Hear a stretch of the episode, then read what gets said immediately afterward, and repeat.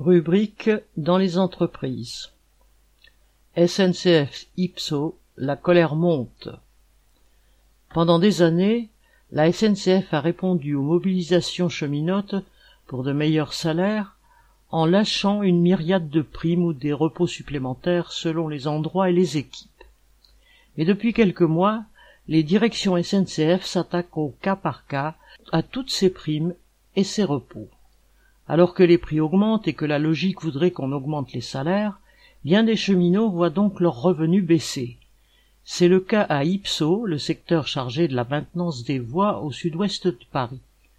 Depuis quelques mois, la direction inquiète les 1700 agents du secteur en parlant d'une citation nécessaire remise à plat des accords locaux et droits d'usage. Fin de citation. Pour les cadres, tous les prétextes sont bons allant de la culpabilisation des agents qui perçoivent une prime que d'autres n'ont pas, à l'affirmation invérifiable que l'URSSAF aurait soudain découvert que ces primes sont illégales. Preuve que la menace est sérieuse, une réorganisation du travail dans une équipe chargée du désarrobage a entraîné la suppression d'une prime de 700 euros.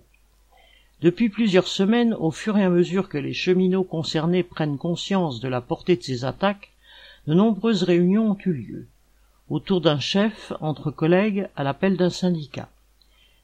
Des cadres ont été interpellés. Le 21 février, une soixantaine d'agents, notamment de Trappes, Rambouillet et Bretigny, décidaient d'appeler tous les salariés d'Ipso à se rassembler le 8 mars au pied de la direction régionale Gare-Montparnasse. 90 agents étaient présents à ce rassemblement pour dire qu'aucun travailleur ne doit perdre un centime. La SNCF annonce cette année près d'un milliard de bénéfices nets. Elle a les moyens de payer des salaires corrects. Une délégation de sept travailleurs, la plupart non syndiqués, a été élue pour exprimer les revendications de tous. Signe que la colère des agents inquiète la direction, l'encadrement a réuni la maîtrise dès l'annonce du rassemblement.